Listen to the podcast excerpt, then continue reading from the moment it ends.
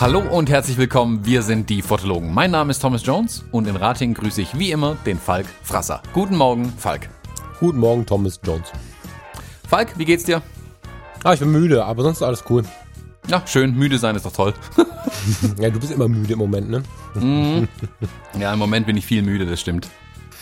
Wobei, gestern, so ja, viel Stress wie ich habe, kann ich gar nicht müde sein. Wenn man ständig unter Feuer ist, geht's eigentlich. ja. Ich äh, möchte das jetzt gar nicht so tief thematisieren. Wenn einer Lust hat, den Thomas ein bisschen zu bremsen, dann schreibt ihm mal ein paar E-Mails, dass er mal runterfahren soll. Der arbeitet gerade zu viel. Das ist ähm, nicht schön mit anzusehen. ja. Ich soll dich schön grüßen. ja, von wem? Vom ähm, Moritz Jansen. Hm, Den hast danke, du danke. auf der äh, Keep It Real kennengelernt, glaube ich, ne? Genau. Ja, Moritz- seine Leica mal kurz halten? Ja, genau. Hat er seine Leica in den Kreis gehalten, ne? Genau, das kann ich mir gut vorstellen. Moritz Jansen, äh, der Fotomo. Also äh, fotomo.com oder .de. Ach Gott, ich bin wieder schlecht vorbereitet. Googelt mal Fotomo mit PH, dann ähm, findet ihr die Webseite.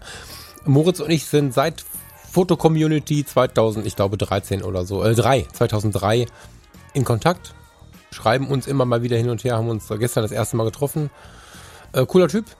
Ähm, war mir schon klar, dass das irgendwie auf dem digitalen Weg irgendwie funktioniert. Aber jetzt gestern Abend haben wir zusammengesessen und, und, und echt nett gequatscht. Ich soll dich schön grüßen. Und wir haben ein Tauschgeschäft gemacht. Mhm. Ich habe jetzt keine X100 mehr. Ah ja. Ich habe ich hab das ja beim letzten Mal schon angedeutet und äh, witzigerweise darauf äh, fünf E-Mails bekommen, was man so tauschen könnte. Es tut mir total leid. Der Moritz hat's jetzt gemacht. Ähm, ich habe mit Moritz einen netten Abend, ein Abendessen, eine XT1 und einen kleinen Objektivfuhrpark verabredet äh, gegen XT, äh, wie heißt das Ding? X100F, so. Muss gestehen, das auf den Euro nicht nachgerechnet zu haben. Es kann gut sein, dass ich jetzt einen 100er verloren habe, aber ähm, das war es einfach wert, weil es ein richtig netter Abend war und ich jetzt äh, einen kompletten Fuhrpark habe soweit. Und wenn mir die X100 mal abbrennt oder stehen bleibt oder so, dann habe ich noch eine etwas in die Jahre gekommene XT1 am Start. Das hat sich in persönlichen und Businessbelangen gelohnt gestern Abend, ja. Schön, schön. Aber seine Leica hat er behalten, die hat er dir nicht abgegeben. Seine Leica hat er behalten, ja, das stimmt. Die ähm, XT1 hat aber eine Geschichte, das finde ich ganz süß. Also der äh, Moritz hat einen dezenten Hang zum Reisen. so. Und äh, neben ähm, Mauritius und allen möglichen anderen Traumzielen ähm, gibt es wohl ein Foto. Ich weiß nicht, ob es schafft, mir das noch zu schicken. Es war gestern Abend, ich habe ihn heute noch nicht erreicht. Es gibt wohl ein Foto, wo diese XT1, die ich da in meinen Händen halte, die hat auch schon ein bisschen Patina, muss man sagen, ähm, vor dem Fujiyama steht.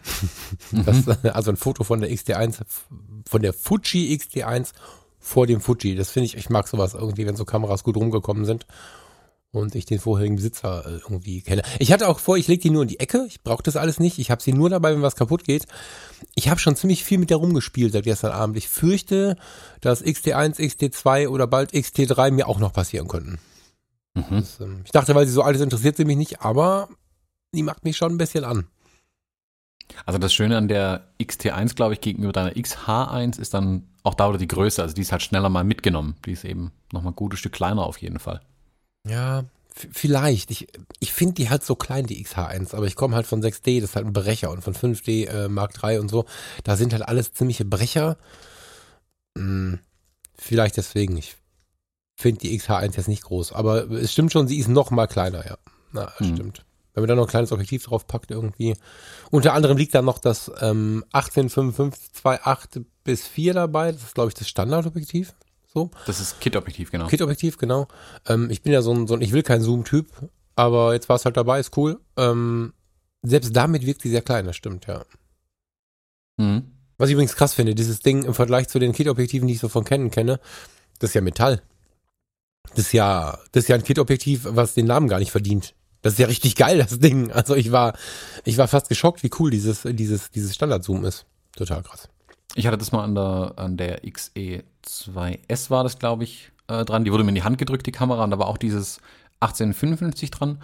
Ich muss sagen, das ist okay. Also das ist jetzt nicht, mal klar, die Blende 4 ist jetzt nicht äh, weltbewegend, aber das Objektiv ist sehr gut verarbeitet und was ich an Bildern gesehen habe, sah das alles vernünftig aus. Also das war nicht per se schlecht, nur weil es ein Kit-Objektiv war. Und wie du sagst, Nee. die Verarbeitungsqualität bei den ganzen Fuji-Objektiven finde ich extrem gut eigentlich. Also wenn ich überlege, was meine schon an ähm, ja, Macken und Kratzer und Dellen eigentlich haben müssten, von dem wie oft die irgendwo hängen bleiben. Oder wenn ich halt die Kamera irgendwie nach hinten schwinge und dann irgendwas dagegen hau oder eine Kirchenwand damit zerkratze oder so. Dafür sehen die echt noch sehr, sehr gut aus. Ja, ich sehe das anders. Ich finde, dass deine Kameras unmöglich aussehen, aber das ist halt unser persönliches, äh, das ist Empfinden irgendwie. Ich weiß aber, was du meinst. Ja, genau. Ähm, was ich immer mache, ich gucke mir ähm, objektive Kameras und so ein Kram gerne bei Flickr an, indem ich einfach in die Google-Suche eingebe, was ich mir anschauen möchte. Also, keine Ahnung, Fuji äh, 18 minus 55, 2.8 minus 4.0 oder so. Und dahinter schreibe ich das kleine Wörtchen Flickr und dann ist immer das erste Suchergebnis die größte Gruppe bei Flickr. Wenn du da dann draufklickst, auch wenn du keinen Account hast, landest du halt in der Gruppe für dieses Objektiv und da sind dann halt bei den Bilduploads, weiß ich nicht, 40.000 Bilder von diesem Objektiv aus aller Welt. Und ähm, das ist halt eine ganz gute, ähm, ein ganz guter Anhalt dafür, was das Ding kann oder nicht kann im Alltag. Das ist jetzt kein Messwert und kein Laborergebnis, aber du siehst da schon, was man damit machen kann und was nicht. Und da war ich echt positiv überrascht. Und wenn man bedenkt, dass Canon 3,5 bis 5,6 als Kit-Objektiv anbietet, bei gleicher Brennweite und bei gleicher Sensorgröße, nicht schlecht. Ja, aber das soll es gewesen sein von Fuji. Ähm, wie war's bei dir so? Gut mit meinen Fujis. Ach, Thomas. nee, gut, ich hatte eine ähm, sehr arbeitsreiche Woche zugegebenermaßen. Ähm, irgendwie gefühlt eine Million Bilder bearbeitet. Ähm, das einfach dem geschuldet ist, dass ich letzte Woche nur fotografiert habe. Ähm, jetzt muss das ganze Zeug mal bearbeitet und geliefert werden. Hab ähm, unter anderem äh, recht viel Industriefotografie und solche Sachen gemacht, was immer mal wieder eine echt angenehme Abwechslung auch ist zu dem, ja, jetzt Hochzeitsalltag im Moment, wo es ja jedes Wochenende eine Hochzeit ist. Ist ganz interessant, dann mal wieder andere Bilder zu sehen, muss ich zugeben. Ähm, macht auch mal Spaß. Und ja, bringt einen auch dann wieder, da kann man auch wieder frisch ans Werk gehen bei den Hochzeiten, finde ich. Also da macht es auch wieder total viel Spaß, auf die Hochzeiten zu gehen. Jetzt wirklich einen Sommer lang nur Hochzeiten fotografieren wäre, glaube ich, auch nichts. Das wird dann schnell immer same, same. Na, deswegen ein bisschen Abwe Abwechslung tut ganz gut. Das macht auch richtig viel Spaß im Moment. Das Wetter ist Bombe nach wie vor. Das ist echt gut. Also wenn überhaupt, ist es gerade zu heiß. Morgen soll es ja zum Glück ein bisschen kühler werden. Da freue ich mich dann schon drauf. Weil den Samstag im Anzug zu verbringen bei 35 Grad, das macht nicht ganz so viel Spaß. Ähm, ja, das darfst du mir so nicht erzählen. Ich finde es so krass, wie viel, wie, wie machst du das? Hast du noch einen Geheimtipp irgendwie? Hast du für, für, für, für so Akkus aufladen irgendwie? Ich, ähm, also wenn ich in meiner Ge- Regenerationsphase und in meiner Sortierungsphase dir zuhöre, was du so gemacht hast, wird mir halt immer, da wird mir immer, da kriege ich mal so kalten Schweiß auf der Stirn irgendwie. Was machst du, um durchzuatmen? Da kann man so die Standardtipps raushauen. Esst eure Gemüse und. nee, nee, nee, kein Tipp für euer und nicht für ihr, sondern erzähl mir mal, was du machst. Keine Ahnung. Also ich bin, ich finde halt, was mir hilft, ist, ist Routine einfach und man muss halt seinen, seinen eigenen Flow finden irgendwie. Also ähm, ich stehe zeitig auf morgens, ähm, guck, dass ich aller spätestens um sieben ähm, bis acht irgendwie an die Maschine rankomme zum Arbeiten. Versuche dann drei, vier Stunden lang mindestens wirklich zu arbeiten, mach E-Mail aus, mach's Telefon aus, reagiere auf keine von außen kommende Nachricht, also ich gucke, dass schon nichts zu mir ankommt, dann kriege ich echt was gearbeitet in den vier Stunden. Dann mache ich ein bisschen, gehe ich raus auf jeden Fall, gucke, dass ich frische Luft abbekomme, mache ein bisschen Sport, schaue, dass ich irgendwo mit Leuten quatsche, also mache gern ein, zwei Stunden Pause und dann geht's wieder weiter in die zweite Runde und dann auch gern bis spät in den Abend rein. Also gestern saß ich glaube auch bis um elf hier noch dran, hab, weiß nicht, weiß nicht mehr, was ich gemacht habe, aber irgendwas Wichtiges wird's gewesen sein. Und ja, so kommt man dann ganz gut durch. Also man muss halt ein bisschen seine, muss halt diszipliniert sein. Das ist, glaube ich, das Wichtigste. Und da ist aber tatsächlich also sowas wie hier Ernährung einhalten äh, ganz wichtig. Also wenn man dann halt nur irgendwie kompletten Müll in sich reinfuttert und irgendwie nur noch beim Burger King und McDonalds unterwegs ist, das, das wird mich dann komplett zerstören einfach, das weiß ich. Deswegen, also ich achte da schon akribisch drauf, dass ich dann halt auch wirklich vernünftig esse zum Beispiel. Also nicht irgendwie nur Quatsch esse, auch nicht zu viel Kaffee trinkt dann zum Beispiel, das, das wirkt sich auch negativ aus irgendwann bei mir. Ja, das sind so, also das ist nicht die, die großartigen Lifehacks, glaube ich, aber das ist so, was ich für mich einfach rausgefunden habe, womit ich am ja, effektivsten, wenn man das so will, arbeiten kann, ohne dass ich dann wirklich bleibende Schäden davon trage. Mhm. Krass. Ja, ich bin gerade im anderen Modus. Also das ist total spannend, dass wir diesen Podcast äh, gerade so fahren. Also eigentlich ja die ganze Zeit schon fahren in völlig unterschiedlichen Lebensphasen. Äh, so, ich, ich völlig verrückt. Also du beschreibst gerade, wie du es gut erträgst. Und ich bekomme dabei Stresspuls. Das ist total interessant. Das hat, nee, nee, ertragen ist da wirklich das falsche Wort. Ertragen kling, klingt so, als wäre es eine Qual für mich. Finde ich mhm. aber gar nicht. Also für mich sind gerade wirklich 60 Stunden die Woche normal und ich finde es super. Okay. Also ich bin total happy damit. Also ich bin bei ich bin weit weniger gestresst, als ich es in jedem Angestelltenjob vorher war. Ja, ja, ja, alles gut. Ich meine damit ja tatsächlich, ich wollte ja nicht sagen, dass du gerade einknickst. Ich wollte nur sagen, dass wir einfach so weit in den, in den Lebensphilosophien, was auch immer, erleben, gerade auseinander sind, dass ähm, wir das halt, also wir tun es halt ganz anders. Ich habe dieses Wochenende noch drei Termine und finde es echt anstrengend. Mhm. Und weißt du, also, äh, und anstrengend, ich habe eine riesen Vorfreude auf die Termine, das ist halt ganz witzig. Es sind durchweg mega positive Termine und trotzdem habe ich damit so ein, so ein gewisses Stresslevel. Und ähm, du hast wahrscheinlich noch 44 Termine und findest es cool. Das ist halt spannend irgendwie. Das finde ich, finde ich interessant. Ähm, bevor wir Thema Erholung, dabei fällt mir noch was ein, was ich fast vergessen hätte, und das darf ich nicht vergessen. Ich, ähm, Thema Erholung ist für mich ja ganz oft Texel, um mal kurz ein bisschen im Thema zu springen. Ähm, die Insel Texel ist ja für mich immer wieder so, ein, so, ein, so eine Akkuladestation, um wirklich mal runterzukommen, durchzuatmen und danach wieder voll Energie zu haben. Könnte ich gerade gebrauchen, glaube ich. Ähm, ich möchte ganz, ganz, ganz, ganz herzlich ähm, den Manfred und seine Frau aus Adendorf grüßen. Hallo Manfred und Frau. Genau. Manfred äh, mit viel Grüßen von seiner Frau hat uns äh, eine E-Mail geschrieben und eine zweite, nachdem ich um einen kleinen Bericht gebeten habe. Manfred hört den Podcast regelmäßig, wohl auch mit seiner Frau, wenn ich das richtig verstanden habe. Manfred ist 67, kommt aus dem Norden. Ich hätte jetzt fast den hohen Norden gesagt, aber ich muss gestehen, nicht auf die Karte geschaut zu haben. Für dich ist es mit Sicherheit der hohe Norden. Und der ähm, Manfred hat eine Episode gehört, in der ich von Texel geschwärmt habe und erzählt habe, wie ich da meine Akkus auflade. Ich muss gestehen, nicht zu wissen, welche Episode es genau ist. Wahrscheinlich habe ich ständig von Texel gelabert. Mhm. Ähm, Gefühlt kann man von Episode 1 bis 56 jede so, anhören. Ne? Also Texel, äh, Kreuzfahrt und Rettungswagen sind wahrscheinlich die großen Probleme dieses Podcasts. äh, jedenfalls hat er sich ähm, ein bisschen anstecken lassen, hat mit seiner Frau einen Urlaub auf Texel gemacht, weil er bei den Fotologen gehört hat, dass der Falk Texel so atemberaubend findet.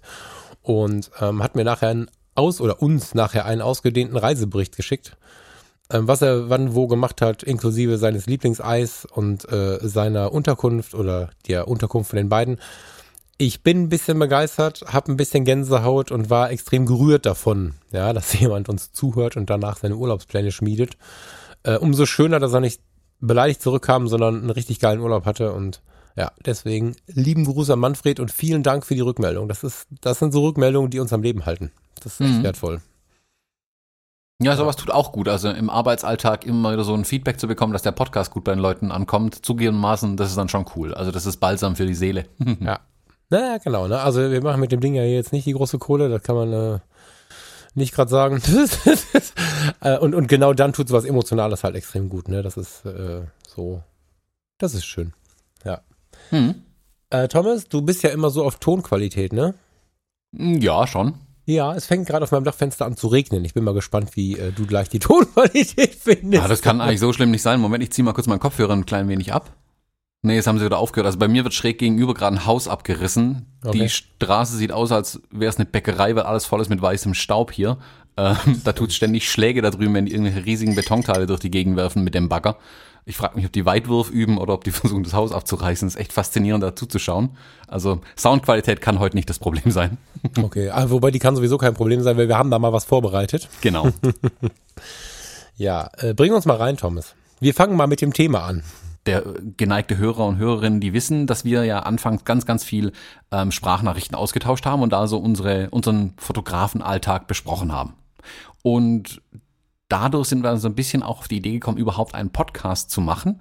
Und jetzt haben wir so ein bisschen aber aus dem das Ur, Ur, Ur-Thema fast ein bisschen aus dem Blick verloren, nämlich eben diesen Alltag hin und wieder auch so zu besprechen. Und wir hatten dann, oder äh, ich hatte dann die Idee quasi, ähm, uns die Sprachnachrichten trotzdem wieder zu schicken, aber nicht mehr zu beantworten. Sprich, wenn uns eine Frage einfällt, die wir uns einander stellen wollen, nehmen wir die auf, aber wir nehmen die mit in den Podcast und lassen die Hörer einfach dran teilhaben, ähm, wie wir über so eine Frage dann sprechen, was wir da zu reden haben, was unsere vielleicht Lösungen sind oder wie wir solche Dinge angehen. Also quasi dürft ihr heute ein bisschen äh, Mäuschen spielen und unseren Sprachnachrichten äh, lauschen und dann im Podcast sprechen wir dann drüber. Genau. Also wir haben wir haben die schon für den Podcast aufgenommen, weil wir das so besprochen haben. Das äh, hört man, glaube ich, auch raus. Ne? Aber wir haben einfach gesagt, okay, wenn uns irgendwas einfällt, was gerade in der Situation beantwortet werden würde. Ne? Also in, der Arbeitstitel von dieser Episode ist What would Thomas do? Wer von euch ein bisschen dem christlichen äh, Glauben zugeneigt ist, der kennt vielleicht What would Jesus do? Das ist so eine Bewegung aus den USA und irgendwie hatte ich mal dieses What would Thomas do im Kopf. Ähm, da geht es halt darum, in einer kritischen Situation denjenigen zu fragen, dem man gerade vertraut, was würde ich jetzt tun? Und das haben wir einfach jetzt über eine gewisse Zeit gemacht und haben jetzt aus den ganzen Sprachnachrichten jeder drei rausgerupft und starten mal mit der ersten, oder Thomas? Such dir mal eine aus. Äh, genau, ich lass mal einfach irgendwas hier äh, laufen. Eine Sekunde. Sehr wohl. Guten Tag, Mr. Jones. Ich hätte da gerne mal ein Problem. äh, ohne Scheiße, ich habe gerade einen ziemlich krassen What Would Thomas Do Moment und ähm, meine Verwirrtheit aus dem Telefonat, was ich vor einer Minute, vielleicht 30 Sekunden beendet habe, die leite ich jetzt dann nicht weiter, indem ich einfach mal den Aufnahmeknopf drücke. Ähm, pass auf, Situation. Hochzeit, zwei Wochen her, ohne Veröffentlichungsrechte, hat eine Menge Überzeugungskraft gekostet und hat aber dann funktioniert. Ich habe gesagt, okay, in Gottes Namen mache ich das halt. Mhm. Würde über, übermorgen gerne die Fotos ähm, übergeben. Und jetzt gerade ins Telefon. Die Schwester der Braut nettes Mädchen, wie ich dachte, bisschen gereizt am Telefon und sagt, ich wünsche keine Fotos von mir. Ich sage, ist gar kein Problem, ist eh nichts zur Veröffentlichung dabei. Nee, nee, du verstehst mich falsch. Kein Foto von mir, nirgendwo. Kein Foto zu meiner Schwester, also zu der Braut. Kein Foto zu meinem Schwager, also dem Bräutigam. Kein Foto zu den Gästen. Ich sage, wie bitte? Sagt sie, ich habe mit meiner Familie und dem Großteil der Gäste einen riesigen Streit und ich wünsche, dass keins dieser Fotos an die Leute geht. Ich sage, ja, aber das geht nicht. Sagt sie, das geht. Das Recht am eigenen Bild. Ich sage sogar vorher Bescheid. Äh, wir kamen nicht überein. Ich, ich, also ich kann da, ich krieg da, ich bin völlig, völlig entsetzt, weil egal was für ein Streit passiert, das ist ja, also was muss da passiert sein, dass man auf so eine Idee kommt? So. Und das Schönste daran ist, diese zugegebenermaßen sehr hübsche Schwester der Braut befindet sich auf jedem zweiten Foto. das ist jetzt wahrscheinlich übertrieben, aber es ist zumindest die mh, mm, aktivste dieses Tages, die auch immer da rumgesprungen ist, wo was los war und auch sehr viel forciert hat, bei Gruppenbildchen und überhaupt Bildchen und Tanzfläche und so dabei zu sein. Also die Tanzfläche war uninteressant und wenn ich die Tanzfläche fotografiert habe, dann war sie dabei. Ich habe gerade sogar die flixe Idee, ob das, eine, ob das ein Plan war, aber das geht wahrscheinlich dann zu weit jetzt. Ähm, ja, also ich stehe jetzt da, muss übermorgen die Bilder ausliefern und bin jetzt überfragt, was ich damit machen soll. Also ich meine, das geht ja nicht. Entweder geht das nicht, weil sie einfach das Recht dazu nicht hat, oder das geht nicht, weil ich das einfach nicht mehr, mehr machen lasse, oder das geht nicht, weil der Brautpaar dann keine Fotos hat. Aber in jedem Fall geht das nicht. So, was mache ich jetzt? Also, wie gesagt, Aufnahme 30 Sekunden nach dem Anruf. Ich ähm, habe jetzt mal einen Termin abgesagt, keinen wichtigen, und gehe mal einen Kaffee trinken und werde mal ein bisschen drüber nachdenken. Schönen Tag dir und lass dir von meiner Nachricht nicht die Stimmung versauen. Hau rein, ciao. Ja, spannend. Was machst du jetzt? Genau, gute, gute Frage. Das ist eine völlige, man kann sich anders sagen, Scheißsituation. Ähm, weil du ja jetzt auch völlig zwischen den Stühlen sitzt. Du bist von einer, äh, von den Brautpaar ja beauftragt worden, Bilder zu machen, während jetzt jemand, der auf den Bildern ist, der sagt, die Bilder dürfen quasi nicht ähm, benutzt werden, nicht, nicht veröffentlicht werden, sondern nicht benutzt werden, was ja noch viel schlimmer ist, tatsächlich. Ähm, ich bin ganz ehrlich, also was ich in der Situation tun würde, ich würde mich da einfach komplett ähm, aus der Verantwortung nehmen, so komisch es ist, und das die untereinander klären lassen. Du hast ja gesagt, dass da irgendwie familiär irgendwie Querelen sind und da würde ich mich auch nicht ins Kreuzfeuer begeben wollen. Weil das kann, das kann für dich nur mies enden. Also egal, was du tust, ist es falsch, weil du, du hast einen Auftrag, den kannst du aber nicht erfüllen. Da gibt es keine, keine gute Lösung, glaube ich, für dich in dem Moment. Hm, spannend. Ähm, ich sag dir gleich, was ich gelöst habe. wie ich es gelöst habe. Äh, ganz anders übrigens. ähm, rechtlich. Was glaubst du, wie die rechtliche Situation ist dazu? Ja gut, das ist jetzt natürlich in Zeiten von DSGVO nochmal alles viel wilder. Zugegebenermaßen habe ich keine Ahnung, wie es tatsächlich rechtlich ist. Das Recht am eigenen Bild, ja, aber auch da in dem familiären Kontext keine Ahnung, müsste ein Anwalt beantworten. Ich weiß es nicht. Genau. Ich habe mir auf die ganz harte Tour, na, aber nur für eine Stunde ungefähr, riesig den Kopf zerbrochen, das Internet durchsucht, alte Bekannte angerufen, die ich ähm, irgendwann mal ins Jurastudium habe verabschieden sehen und so.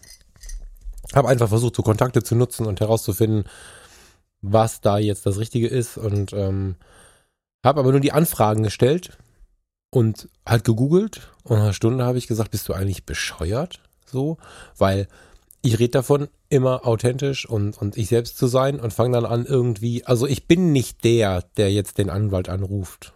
Ich war der, der den Anwalt anruft, weil er das Thema in Worte gefasst hat. Nach, also ich, wir haben ja diese Aktion gestartet, ich habe es dir erzählt und danach hatte ich ja irgendwann einen anderen Lösungswunsch im Kopf, als ich den sonst im Kopf hatte. Dann habe ich mich alles mal irgendwie, habe das alles resettet und so und habe dann gesagt, wie würde ich denn sonst agieren? Und dann habe ich mich an unsere Gespräche erinnert und dann habe ich mich halt äh, daran erinnert, ähm, wo sie sich so rumtreibt und was sie so macht und habe dann einfach mal einen dieser Orte am Wochenende aufgesucht, in denen sie sich rumtreibt, weil ich an diesem Tag eine Stunde auf zwei Zeit hatte und habe mich einfach mal neben sie gesetzt und habe gesagt, hi.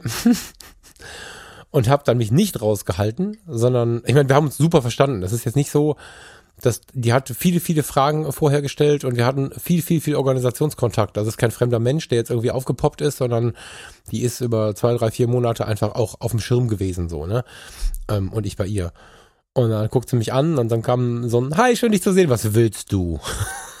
und ich so, nix. Und dann haben wir erstmal so zehn Minuten ein bisschen gequatscht und dann habe ich gesagt, natürlich will ich was, ich möchte es verstehen.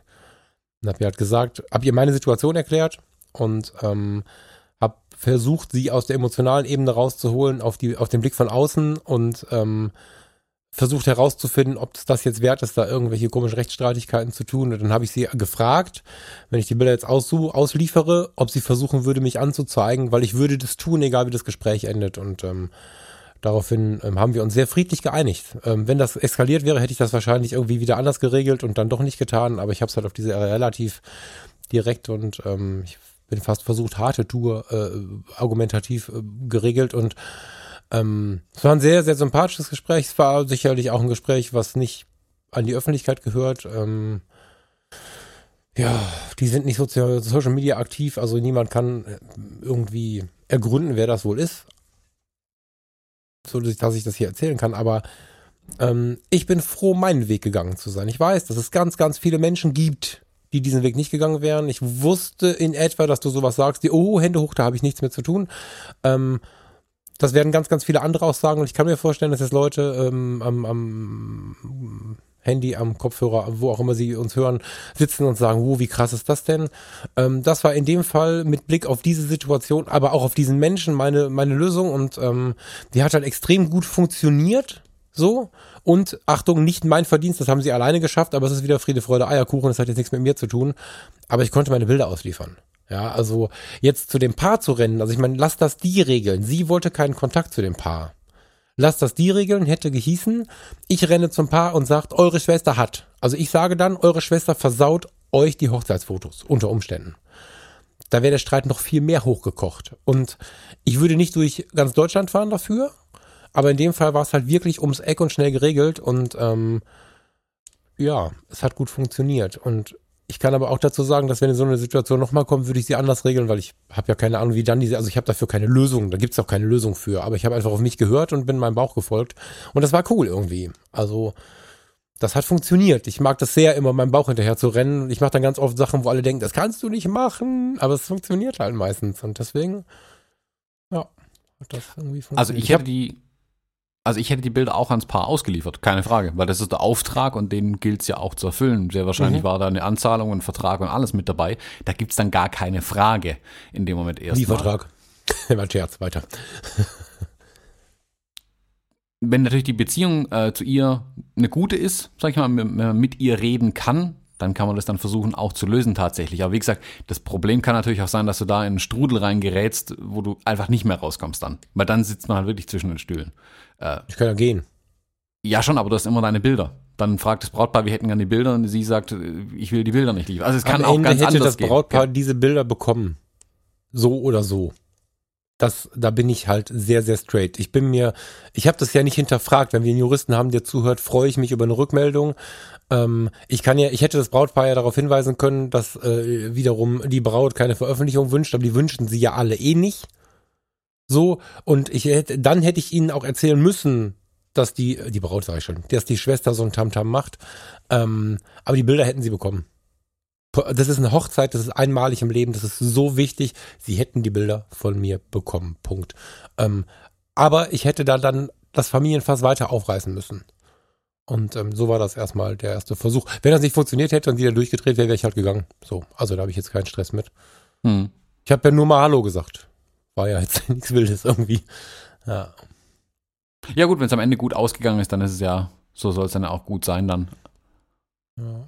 Wobei genau genommen hättest du auch einfach nichts tun können, dann hätte es ja auch, wäre es ja auch gut ausgegangen. Ja, das wusste ich aber vorher nicht. sie, sie droht mir da, also es war ja schon, also der, das Telefonat war jetzt nicht so witzig, wie das geklungen hat, ne? Das, also wie, wie, wie das Gespräch das danach. Äh, also ein Telefonat ist ja immer so ein Ding, das kenne ich aus dem Job auch ganz gut, ähm, aber auch aus dem Privaten. Streite dich mit irgendwem, hab mal wen, der sauer auf dich ist. Am Telefon geht das ganz schön heiß her. Unter Umständen ist auch schwer, da argumentativ einzugreifen, weil die Macht einfach größer ist, wenn ich die, die Oberhand behalten möchte. Wenn du dich siehst, in die Augen schauen kannst und wirklich kommunizieren kannst, wie man das so als Mensch tut, in der Urform, dann geht's ja meistens viel besser. Ne, das Telefonat hat mir nicht versprochen, dass das funktioniert. Ganz im Gegenteil. Ich habe da jetzt nicht so richtig mit gerechnet. Hm. Ja. Ja, gut, gut. Ja, äh, Konfliktlösung ist dann aber auch so ein bisschen ähm, meine nächste Frage. Ich, ich lasse die einfach mal laufen. Ja, mach mal. Hallo, Falk. So, wie versprochen, meine erste Frage für dich, für den Podcast, damit wir gemeinsam was zum Besprechen haben. Ähm, die Situation hier war folgende. Wir waren schon im fortgeschrittenen Teil des Abends. Äh, die Trauzeugen haben angefangen, Beamer und Laptop aufzubauen für eine, ich fürchte, halbstündige Dia-Show, während die anderen schon sich vorbereitet haben, noch, um noch ein Spiel schnell reinzukriegen, bevor es dann das Essen gibt. Der Caterer hat schon äh, Schweißperlen auf der Stirn gehabt, weil der war eh schon alles 20 Minuten zu spät und ich glaube, der hat seinen Fisch hier endgültig austrocknen sehen. Ähm, dann habe ich mir einfach das Brautpaar geschnappt und gesagt, hey, ich nehme euch jetzt zehn Minuten hier mit oder weg vielmehr. Ähm, wir machen im Sonnenuntergang nochmal Bilder und wenn wir dann zehn Minuten zurück sind, werden die sich hier ja wohl irgendwie geeinigt haben. Äh, das können die untereinander ausmachen und dann habt ihr nicht so einen Stress. Und es war dann auch tatsächlich so, wir sind jetzt zurückgekommen. Ähm, Dia-Show ist auf später verschoben. Das Spiel keine Ahnung, ob es komplett ausfällt oder was sie da damit machen. Auf jeden Fall ist jetzt das Essen endlich da und jetzt kann gegessen werden und alle sind eigentlich wieder happy. Vielleicht auch nur, weil es Essen gibt. Meine Frage an dich, wie hättest du in der Situation reagiert? Was hättest du mit dem Brautpaar ähm, oder den, äh, ja, den hier, äh, den Trauzeugen und so weiter gemacht? Spannend, jetzt wendet sich das Blatt. jetzt wäre ich zurückhaltend gewesen. Ich hätte die da nicht rausgeholt tatsächlich. Und ähm, ich kenne die Situation halt nicht. Das ist halt schwierig, ne? Was mir jetzt erst auffällt, was mir die ganze Phase vorher, während wir diese Dinge aufgenommen haben, nicht aufgefallen ist, es ist ja so hart situativ und auf Personen und Menschen bezogen, dass du wahrscheinlich die eine auf die andere Hochzeit, also wer jetzt hier glaubt, in der Episode mitschreiben zu können, der sollte das nicht tun, weil mhm. es ist ähm, auf Personen bezogen. Ganz großer Disclaimer, ja, das sind keine pauschalen Lösungen hier. Genau, also wenn ich mir jetzt vorstelle, die Situation ist so, wie ich sie mir in meinem Kopf baue, wenn ich dir zuhöre, dann würde ich höchstens äh, versuchen, äh, irgendwen von den Organisatoren dieser Spiele oder so zu, zu bekommen. Irgendwie und äh, diesen leichten Ohrflüsterer zu bringen. Das würde ich vielleicht machen, aber ich sage bewusst vielleicht, weil ich, ich biete schon an, mit auf den Zeitplan zu schauen. Überhaupt keine Frage. Ähm, das heißt aber nicht, dass ich die ganze Feier die Polizei spiele, sondern ähm, wenn die völlig aus dem Ruder geraten, dann mache ich denen mal einen Wink. Und wenn sie es dann aber nicht hinkriegen, dann, dann essen wir den Lachs halt kalt, weil ähm, ich weiß nicht, was in dem Brautpaar vorgeht in diesem Moment. Es ist auch gut möglich, dass das Brautpaar die Spiele gerade geil findet. Das kann ich nicht beurteilen. Und ähm, wenn ich dann sage, komm mal raus jetzt oder, oder der Lachs wird kalt oder so, vielleicht ist der Lachs nicht so wichtig wie dieses Spiel, weil es die besten Freunde sind. So.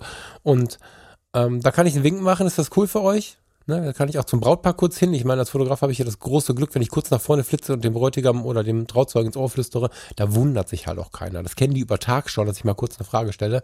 Das heißt, ich kann auch der Bühne mal kurz fragen, Leute, Lachs wird kalt, ist cool oder weitermachen? Dann sagen die, ja, ist voll cool oder äh, kommen wir hier irgendwie raus. Dann können wir da reingehen. Aber das wäre mein absolutes Maximum. Ähm, da wäre ich dann sehr zurückhaltend und würde da nicht eingreifen, es sei denn, wir reden hier wirklich von einer Buchung, wo ich die Feierlichkeit mit organisiere. Das kann man machen. Das mache ich gerne. Dann rede ich rein. Als gebuchter Fotograf würde ich da das Spiel fotografieren und wenn das Essen schon draußen ist, vielleicht parallel versuchen, den Lachs dabei, wie er trocken wird, zu fotografieren oder so. Aber da würde ich nicht reingehen. Nee. Hm. Also da war es tatsächlich so, das artete halt so ein bisschen in der Diskussion aus, wo Partei 1, Partei 2 und Partei 3, und das ging wirklich wie bei den Politikern irgendwie, jeder hat halt seine Interessen versucht jetzt irgendwie durchzubringen.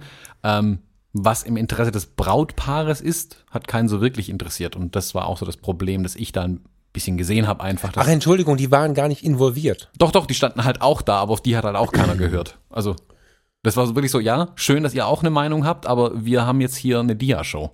Oh, ähm, also das muss ich jetzt mal sagen, ne? Verwandtschaft und Freunde, die meinen, dem Brautpaar etwas abverlangen zu wollen an ihrer Hochzeit, weil sie meinen, ich bin aber der und der und deswegen muss jetzt das und das passieren, finde ich ganz unmöglich. Das, das, das da muss ich jetzt mal meckern, ne? Das passiert tatsächlich regelmäßig, dass eine Mutter, ein Vater, eine beste Freundin, großes Thema, eine beste Freundin der Braut hatte ich schon etliche Male, in der Ich-Motivation Dinge will, das merkt sie vielleicht nicht, aber Dinge will, die vielleicht andere gar nicht wollen. Ich bin die beste Freundin, ich bin die Mutter, ich bin der Vater, ihr müsst, ihr müsst, ihr müsst. Nee, nur das Brautpaar bestimmt, worauf es gerade Bock hat. So. Mhm. Genau. Äh, krass. Okay. Okay, dann ist das, das meinte ich gerade auch, man muss die Situation genau kennen. Okay, okay, mhm. okay. Also ich hatte einen, oder habe einen sehr guten Draht zu dem Brautpaar, deswegen dachte ich da auch schon, also ich kann da ein bisschen einwirken und es, sie werden es mir auf gar keinen Fall übel nehmen, wenn überhaupt vermutlich eher dankbar sein. Und ich habe dann einfach gesagt, hey, guckt mal, ich war gerade eben schon mal kurz um die Ecke. Also das, die Diskussion ging ja eine Weile. Das, also mhm. deshalb habe ich damit angefangen, dass ich gesehen habe, dass viel aufgebaut wurde und viel Tamtam -Tam war und der Caterer hinten ähm, seinen Lachs traurig angeguckt hat. Und dann dachte ich mir, wisst ihr was, macht ihr hier mal, ich verpasse hier nichts, ich gehe mal kurz um die Ecke ähm, und teste mal, wie das Licht draußen mittlerweile ist. Und habe halt ein wunderschönes Motiv einfach gesehen, einmal abgedrückt und bin mit dem Bild dann quasi rein und habe geguckt, okay, wie geht's jetzt hier weiter und habe gesehen, dass die keinen Schritt weiter sind in den zehn Minuten, in denen ich weg war. Und habe ich einfach zum Brautpaar gesagt, hey, lass die das doch hier jetzt untereinander ausmachen. Wir haben jetzt gerade eine Chance, ein cooles Bild zu machen. Hab denen das Bild gezeigt und die so, okay, super, keine Frage, wir kommen mit. Also mhm. wirklich, die haben dich selbst dann quasi dankbar aus der Situation rausgezogen. Wir haben auch echt schöne Bilder dann gemacht. Ähm, das kommt als Sahnehäubchen oben drauf. Und wo wir dann zurück waren, war dann auch alles geklärt. Also wie gesagt, irgendwie wird sich das dann schon lösen. Aber es ist, meine Meinung ist halt, dass, also ich helfe auch gerne beim Zeitplan, bei der Planung, beim Management und so weiter, keine Frage. Ich muss mich jetzt nicht unbedingt in die Diskussion einschalten und versuchen dann auch noch meinen Punkt durchzusetzen. Da, da, verliert man nur Zeit und Energie irgendwie und das Brautpaar genauso. Die sollen einen schönen Tag haben. Und wenn ich die jetzt zehn Minuten rausziehen kann aus Diskussionen und dafür noch ein schönes Porträt mit den beiden machen kann und dann zurückkommen und die Diskussion ist beendet, umso besser. Ob dann am Ende alle happy waren, keine Ahnung. Was ich die nächsten Stunden mitbekommen habe, war aber alles dufte dann. Also von daher, ich glaube, da gibt es jetzt kein böses Blut oder so. Und soweit ich das gesehen habe mit dem Lachs, war der auch gut. ja, geil. Ja, das ist, ähm, das ist halt ein großes Thema, also Zeitpläne und vor allen Dingen die Wünsche des Paares. Ich merke, dass das nicht immer funktioniert. Wir haben es ja auch zusammen erlebt. Mhm, wollte ich gerade ähm, sagen. Ne, also wir haben, wir haben noch eine Aufnahme, können wir die als nächste nehmen, ja, ne? Ja, können wir gerne machen. Ja, also, also es ist so, dass, dass ähm, ich, bevor das jetzt vielleicht jemand falsch versteht, ich habe kein Problem damit, wenn andere Menschen die Hochzeit organisieren, super gut. Ich habe auch kein grundsätzliches Problem mit Wedding Plannern. Also ähm, es gibt immer so so den im Witz dieses, diesen Satz von von der und der Berufsgruppe gibt es Berufsgruppe X, die ist der natürliche Feind. Gibt es. Ist humorvoll, oft so, dass der Hochzeitsfotograf der Wedding Planner als natürlichen Feind empfindet. Das habe ich vorher noch nie so getan.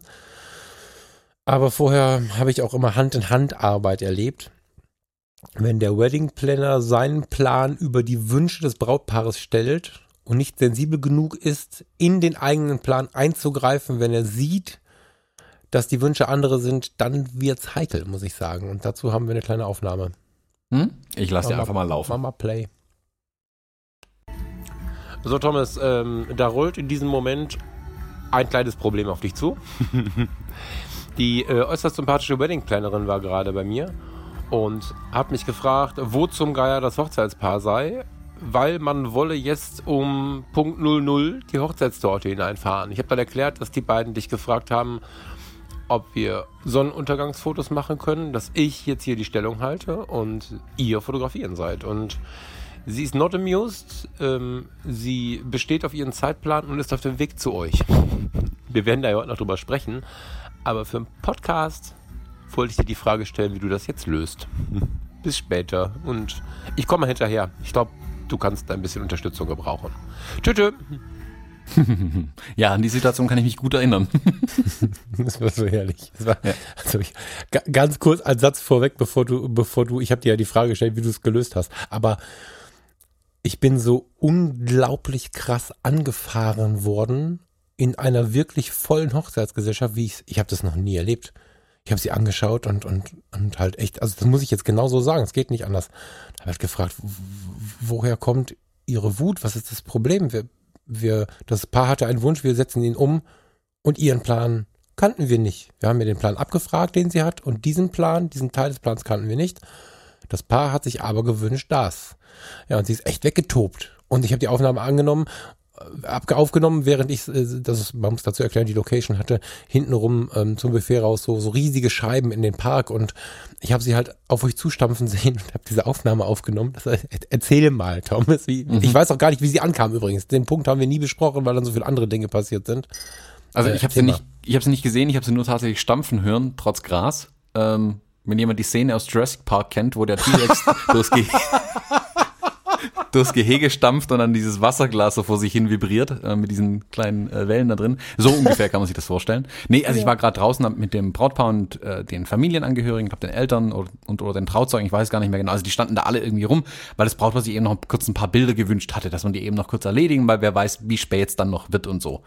Und dann habe ich gedacht, ja klar, gehen wir kurz um die Ecke, machen die Bilder und lass es sieben Minuten sein. 15 vielleicht ein bisschen kurz, zehn wären zu viel gewesen, die wir gebraucht haben für die paar Bilder. Und wirklich, als ich das letzte Mal auf den Auslöser gedrückt habe, also ich hatte wirklich die Kamera am Auge, hat es mir auf die Schulter nicht getippt, eher gehauen. Du machst und, Witze. Nee, ob ich jetzt fertig wäre. Die hatte ich ange, also ich. Also mit einem beherzten äh, Tätschal, äh, wie man sagen würde, hat sie mir auf die Schulter geklopft und gemeint, ob ich jetzt fertig wäre. Dann hatte ich ja Glück noch. Okay, ja. und dann? Habe ich gemeint, äh, ja. Warum? ich bin ja dann etwas, ich bin ja ganz leger dann bei sowas auch. Und wie gesagt, also wütende Menschen, also wenn man sie nicht entschärfen kann durch eigene Lockerheit, dann explodieren sie halt endgültig, aber dann ist es mir auch egal irgendwie. ähm, und dann habe ich ja gesagt, ja, wir sind jetzt soweit eigentlich durch. Ja, weil sie will jetzt die Torte reinbringen. Meine ich, ja, also wenn sie das möchten, also ich habe dann ganze, wenn es ihr Wunsch ist, und das Brautpaar hat mich dann auch schon ein bisschen komisch angeguckt und meinte, ja komm, dann gehen wir halt. Also die waren da jetzt auch das Brautpaar war uns wohlwollender gestimmt als der Wedding Plannerin dann am Ende. So wäre so mein Eindruck gewesen zumindest. Ja. Also dass die, klar, die, das ist durchorganisiert, das ist auch gut, dass die Sachen organisiert sind, ähm, aber man muss mal die Kirche auch im Dorf lassen bei sowas. Die Torte kann auch fünf Minuten warten. Also das ist jetzt, wie gesagt, wenn, wenn ein Fisch auf dem Grill liegt und der wird halt trocken oder schwarz, da kann ich den Caterer voll verstehen, wenn der da durchdreht. Genauso wie ein Fotograf wahnsinnig wird, wenn er ein Sonnenuntergangsmotiv hat und die Sonne halt weg ist irgendwann.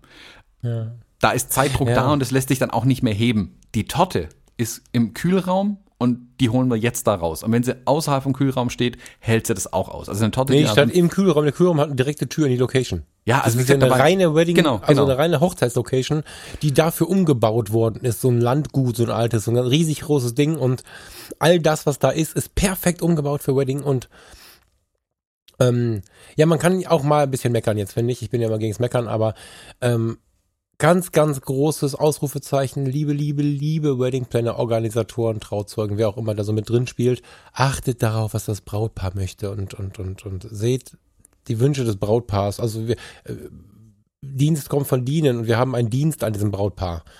Ne, wir müssen nicht auf den Knien vor denen rumrutschen, aber denen in die Augen schauen und Gefühle erkennen. Sie, sie hat, ähm, sie hat tatsächlich bei der bei der Gratulation, die durfte nicht vor der Kirche stattfinden, sondern an der Location. Sie hat bei der Gratulation ihre Leute aufgestellt, die haben das, die Leute in Empfang genommen, gab es ein Glas Sekt. Das war alles sehr paramilitärisch organisiert. Das war für den Anfang echt gut, dass man reinkam, bekam ein Glas Sekt. Es gab nur diesen einen Weg, die eine Möglichkeit des Zutritts. Das hatte, das hat man, wenn man nicht genau hingeschaut hat, auch nicht so gemerkt, wie stramm das organisiert war. Was ich schräg fand, war, dass sie immer wieder die Standposition der Braut korrigiert hat, damit ihr Körper besser wirkt bei der Gratulation. Die ist dann von hinten immer ins Bild gerannt, hat eine Braut rumgeschubst und ist wieder weggerannt. Und nicht während wir fotografiert hätten als selbsternannte äh, äh, Assistentin, sondern einfach so. also das war strange. Ja. Also ja. ja. man muss eine Lanze brechen für die für die Wedding Planner, glaube ich. Das kann super sein, mit denen zu arbeiten. Ja, ja, Wie gesagt, die halten den Zeitplan im Zaum, die organisieren die Dinge und halten viel Stress auch vom Brautpaar ab. Also es ist genau die meine Situation, die ich davor hatte, zum Beispiel, da kann ein Wedding Planner halt als Mediator auftreten im idealsten Falle. Ähm, dass die den Zeitplan immer im Auge haben, ist ja, per se ihr Job dann an dem Tag. Das ist auch alles gut. Da hatte ich tatsächlich so ein bisschen das Gefühl, dass die Wedding Plannerin auch so ein bisschen eine Selbstinszenierung irgendwie ja, im Kopf hat. Das wirkte alles genau. so ein genau. bisschen ich-zentriert und nicht Brautpaar-zentriert. Das ist genauso wie das Thema, was ich davor hatte. Da war es mehr um die Gäste und was die organisiert haben, zentriert und nicht um das Brautpaar zentriert. Und sobald ja. eine Hochzeit diesen Fokus vom Brautpaar wegverliert, ähm, habe ich immer ein Problem, ganz automatisch. Dann, dann kriege ich ein bisschen Stress damit und versuche da dann wirklich wohlwollend einzugreifen und versuchen, das Ganze im Wunsch des, nach dem Wunsch des Brautpaar das dann auch irgendwie zu lenken, ja. wo ich kann. Ja, wobei die nicht zu fangen war in dem Fall. Das war, nee, die war also gar nicht hab, einzufangen. Ich, nach der Wut habe ich gefragt, da waren wir schon drei Minuten dran. Also, ne, genau. Also, also ja. nee, nee, nichts gegen Hochzeit, Wedding Planner und so, alles cool. Nur ich äh, möchte die Chance tatsächlich gerade mal nutzen, ähm, die dies äh, übertreiben und auch vielleicht den Braut, ne, wie heißt es, den, den, den äh, Trauzeugen und die äh, Brautmutter und so, einfach nur mal kurz anzutippen, ganz liebevoll und zu sagen, überprüft in eurem Tun immer noch mal, was ihr gerne für das Brautpaar tun wollt und was ihr tun wollt, weil es eure Vorstellung ist. Hm, so, genau. Das war eigentlich so den Kern, den ich in dem ganzen Ding gesehen habe. Genau. Man muss aber ja. zum Beispiel sagen, dass das gesamte Personal an der Feier super herzlich zu uns war. Also die Mega. kamen ständig ja. zu uns her, haben uns was ähm, zu trinken gebracht, was zu essen ja. gebracht und waren echt super, super bemüht, dass auch wir eine gute Zeit hatten da. Ähm, und so ist eigentlich fast generell meine Erfahrung auch mit den anderen Dienstleistern auf den Hochzeiten, dass man gut miteinander arbeitet. Es gibt aber immer mal wieder Totalausfälle auch. Also es gibt mal ein DJ, der halt einfach nicht funktioniert. Es gibt mal einen Bedding Planner, es gibt mal Servicepersonal. Ja, es gibt auch sicherlich auf Hochzeiten auch Fotografen, die nicht funktionieren. Ich habe da auch schon Horrorgeschichten gehört, ja, so ist es nicht. Die gibt sowieso. Ja. Das ist leider sehr, sehr häufig so. Die, ich muss äh, kurz äh, noch einen letzten Satz zu ihr sagen. Ich muss ihr noch mal ähm, die Ehre ein bisschen retten. Sie kam ja später, so eine Stunde danach ungefähr an und fragte uns dann auf eine sehr warme Art und Weise, während ich sie eher gemieden habe. Hat sie sich von hinten angeschlichen, während ich es nicht gemerkt habe. Und äh, auf eine sehr warme Art und Weise hat sie uns gefragt, ob wir auch schon Nachtisch genommen hätten und wir sollen doch dann noch mal ein bisschen Nachtisch nehmen und so. Also das kam mir schon so ein bisschen so vor, als wenn sie gemerkt hätte, dass sie da ein bisschen übertrieben hat. Auch so im Tonfall und so gibt ja so Menschen, die formulieren so ihre Entschuldigungen. Und das war ein bisschen mein Gefühl. Also das muss man auch sagen, auch wenn sie es nicht ausgesprochen hat, den Arsch musst du halt auch in der Hose haben, nach irgendeiner Konfrontation dann wieder hinzugehen und zu sagen, okay, also vielleicht sage ich jetzt nicht Entschuldigung, aber vielleicht biete ich denen mal ein bisschen Schokolade an. Das ist ja auch was Nettes. Mhm. Ja. So, dann, ähm, jetzt kommen wir zu einer etwas mundäneren Frage von mir. Mit weniger Drama. Ich spiele die mal ab. Ja, auch rein. So, hallo Falk. Ähm, ich bin jetzt gerade, sitze im Auto, fahre gerade jetzt dann von der Hochzeit weg und dachte mir, ich stelle mal dir noch eine Frage, die wir im Podcast besprechen können. Und zwar, ähm, heute um den Tag, ich habe vorhin so ein bisschen meine Bilder angeschaut, die ich um den Tag so gemacht habe.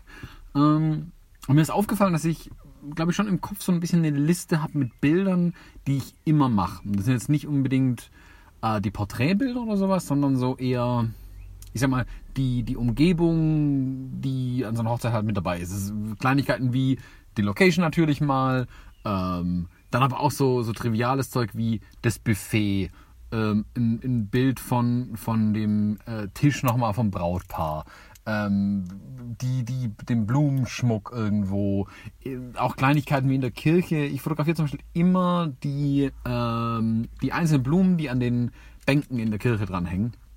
Ähm, ich mache viele, viele Standardmotive. Ich merke aber, dass ich manchmal schon beim Fotografieren mir denke, äh, das nehme ich eh nicht, ähm, weil es langweilig ist oder wie auch immer. Aber es sind so Standardmotive, die ich immer mache. Und meine Frage an dich ist jetzt, machst du auch so Standardmotive, die du einfach immer mitnimmst, immer sammelst? Ähm, oder und dann vielleicht nicht lieferst? Oder lieferst du sowas auch immer mit? Ich fotografiere immer den Kuss.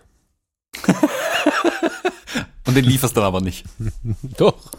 Wenn ich ihn treffe, ja, es gibt ja, ich habe jetzt kürzlich ein Brautpaar gehabt, die haben sich, glaube ich, 20 Mal geküsst. Ich habe dann nachher gemerkt, weil, kennst du so Blitzküsser? Mhm.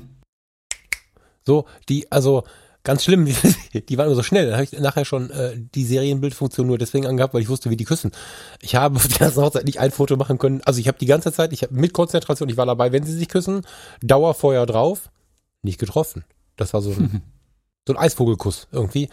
Und äh, ja, nee, also Quatsch beiseite. Ähm, ich wollte Nein schreien, glaube aber, dass ich das unterbewusst natürlich schon habe. Ja, es gibt da schon so eine, so eine, so eine, so eine, so einen Wunsch, den man einfach im Hinterkopf hat. Ich äh, kann nicht sagen, dass ich, ähm, wie soll ich sagen?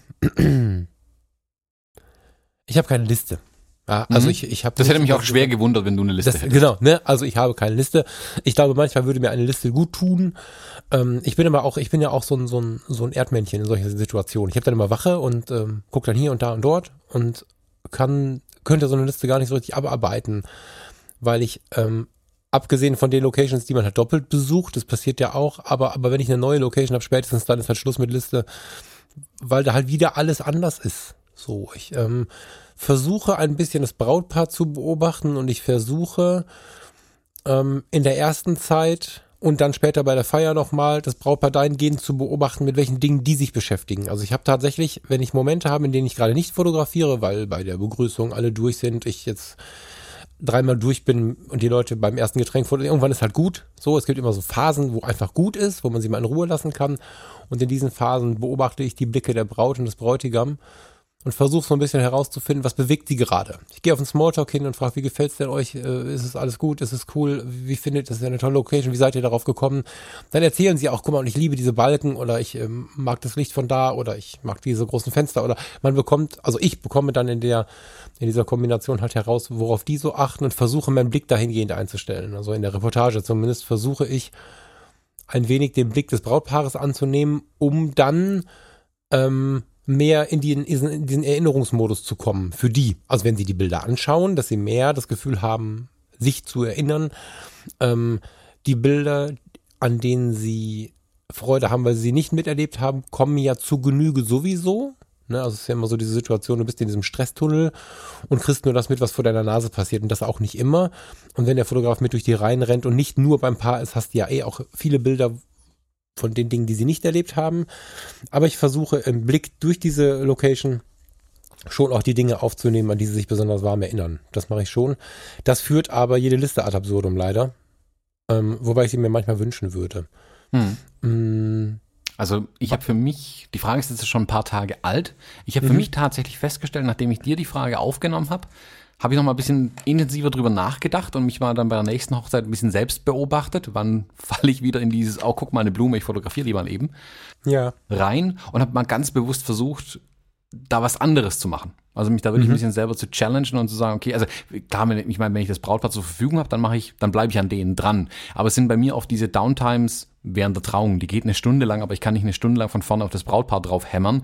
A, nervt das irgendwann auch den Pfarrer, das Brautpaar auch, weil die abgelenkt sind durch mich natürlich dann auch irgendwann. Und dann rennt man so ein bisschen, oder läuft, geht langsam so ein bisschen in der Kirche umher. Und da habe ich gemerkt, da verfalle ich dann schnell in so Standardmotive. Und da versuche ich hm, jetzt ja, schon, ganz ja. bewusst andere Motive zu suchen. Also wirklich kriege ich dann hinten zwischen den Bänken rum und so weiter. Also alles in einem Rahmen, wo es erträglich ist natürlich. Ich aber versuche einfach. fürchterliche Bilder im Kopf. Der Kopf den Hintern in die Luft gestreckt unter irgendeiner Kirchenbank hängt, genau. die vorne versuchen zu heiraten. Genau. Völliges Chaos veranstalten. Nee, also ich versuche einfach neue Perspektiven irgendwo zu finden und mich da auch ein bisschen ähm, neu inspirieren zu lassen bei den Sachen. Ich habe jetzt zum Beispiel auch, ich hatte mir letztes Jahr so ein ähm, Entschuldigung. ähm, so ein Glasprisma besorgt. Das habe ich einmal mitgenommen, fand es dann irgendwie schwierig und komisch, weil es nicht so in meinen Modus reingepasst hat. Ich habe es jetzt wieder mit dabei und spiele ganz bewusst zum Beispiel gerade in den Kirchen mit diesem Glasprisma ein bisschen mhm. mehr rum. Einfach um da mal was Neues für mich auch zu finden, um es auch ja. interessant zu halten. Ähm, und es ist auch definitiv so, dass da die Bilder sofort ganz anders werden nochmal. Also ich porträtiere viel, also so die, die, die Blumen an den Bänken und so, das, das schon, auf jeden Fall auch. Das sind auch so ein bisschen Standards, das stimmt. Ich porträtiere viel die, die dem, was da vorne passiert, folgen das ist nicht immer, das ist auch nicht immer für Begeisterung, wenn ich mit dem dann doch etwas größeren Objektiv auf die Leute draufhalte, die dann äh, so, aber da kommt trotzdem immer mal wieder ein sehr liebendes Lächeln bei heraus. Also Leute, die sich unbeobachtet fühlen und, und, und dieses sehr grenzliebende Lächeln, weil sie es gerade romantisch finden, im Blick haben, das ist schon schön. Mm, ich habe aber auch gemerkt, also ich dachte, ich wäre ein kreatives Spielkind. Ähm, du hast ja so weit rumgespielt auf unserer letzten gemeinsamen Hochzeit, dass wir sogar vom Pastor in der Trauung angesprochen worden sind. Mhm. Ähm, so, liebe Gäste, liebes Brautpaar, wir müssen langsam beginnen. Den Fotografen wird schon langweilig. Der eine fängt schon an, den anderen zu fotografieren. Also, das war irgendwie. ja. Nee, also, kann ich dir nicht. Ich habe, ich habe, glaube ich, nicht so richtig Standards. Ich versuche halt immer als Standard den Blick des Paares aufzugreifen. Ich versuche mich nicht an Instagram zu erinnern zum Beispiel, weil ähm, am ganzen Tag gibt es eine halbe Stunde, dreiviertel Stunde, zwei Stunden, whatever, ein paar Fotos.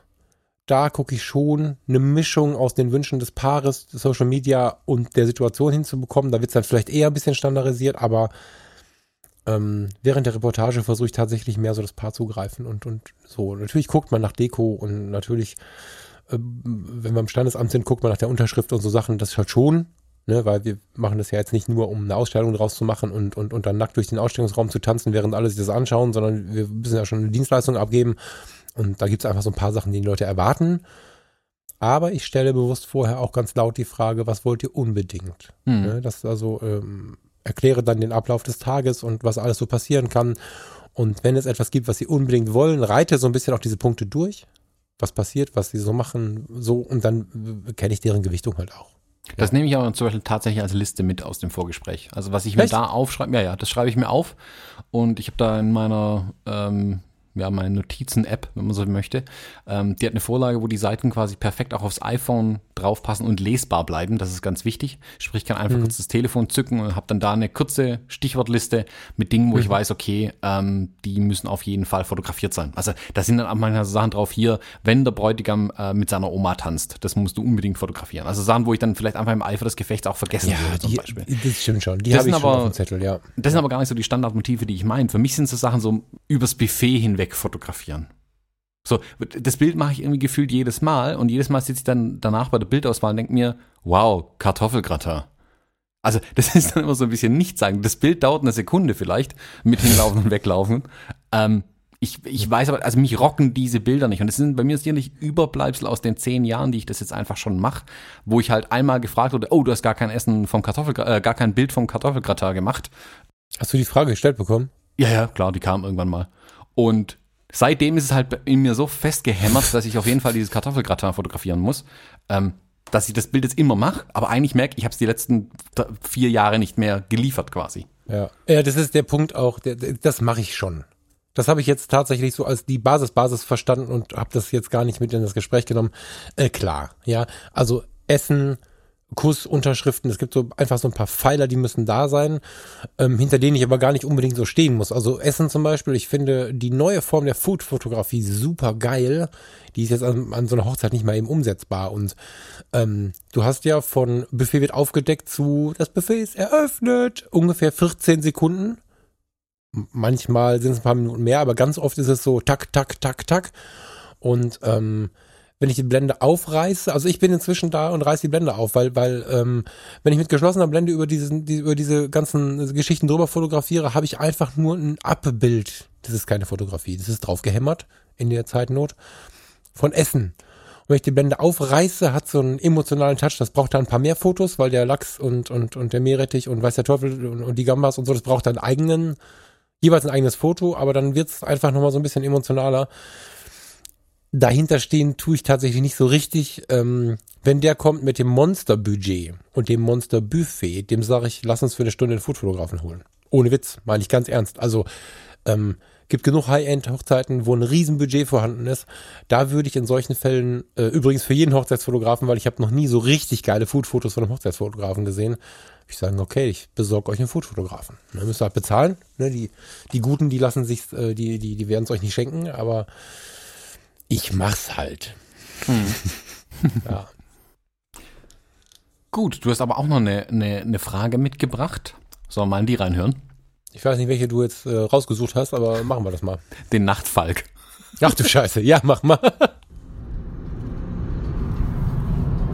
Es ist jetzt irgendwie halb drei und ähm, kennst du den Moment, wenn du, wenn du nach der Hochzeit, nach einer richtig rauschenden Party so ins Auto steigst und kommst dann so auf die Autobahn und bist in so einem rauschenden, dröhnenden Kegel, der, der irgendwie gemischt von den Fahrgeräuschen ist und von dem, was so an, an Lärm von der Party irgendwie noch übrig ist. So, so ein Nachhall von diesem, von diesem rauschenden Fest irgendwie.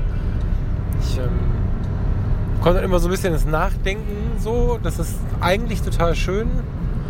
Aber ich bin jetzt auch erst eine Viertelstunde unterwegs. Ich weiß ganz genau, dass ich in einer Viertelstunde bereue, mit dem Auto gefahren zu sein. Also ich ähm, möchte eigentlich mich für die Zukunft so ein bisschen darauf berufen, dass ich ah, also allerhöchstens eine halbe Stunde Anfahrt mache und alles, was über eine halbe Stunde geht, im Hotel geschlafen. Und zwar irgendwie fußläufig zur Location oder ich rechne das Taxi mit rein oder so. Ich genieße das nachts. Also, meine erste Frage wäre, oder mein erster Teil, ich darf ja nur eine stellen.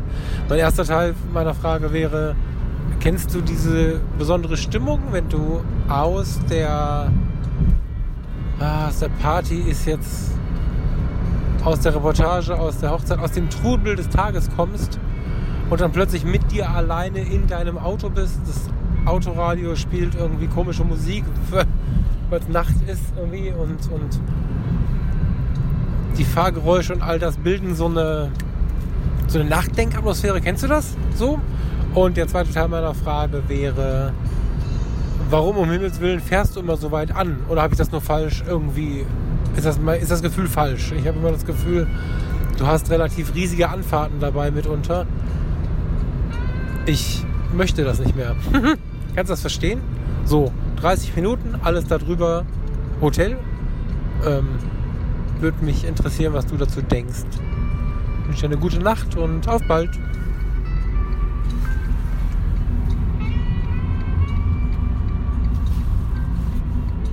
Also erstmal vorweg finde ich es toll, dass du so Klarinetten-Jazz abends hörst, wenn du heimfährst. Das ist nachts der Hammer. Das hat mir das Radio geboten, aber das war, das ist der Hammer. Sowas liebe ich dann. dann ja, das ja. ist super. Ich habe für sowas eigene Playlisten tatsächlich. Wenn ich Bock auf Klarinette habe, kommt meine Klarinetten-Playlist rein. Verarscht mich doch gerade, oder? Nein, wirklich. Ich finde, ich find, Klarinetten sind ein super Instrument. Ich finde es auch, es gibt ja auch diesen, äh, sagt dir Klezmer-Musik was? Nee. Das ist so jüdische, äh, Jazz würde ich jetzt nicht nennen, aber jüdische Musik, wo ganz prominent die Klarinette oft mit drin ist. Wie heißt das? Äh, Klezmer. K-L-E-Z-M-E-R unbedingt notieren und reinhören. Äh, ist eher ein bisschen upbeat, aber hat halt diesen Klarinetten-Sound einfach und finde ich Weltklasse. Höre ich manchmal stundenlang wirklich auch bei der Bildbearbeitung oder so. Da hänge ich dann komplett auf sowas fest irgendwie auch. Also Klarinette, okay. ganz klare Bonuspunkte bei mir. Ja. Um deine eigentlichen Fragen zu beantworten. Stimmt.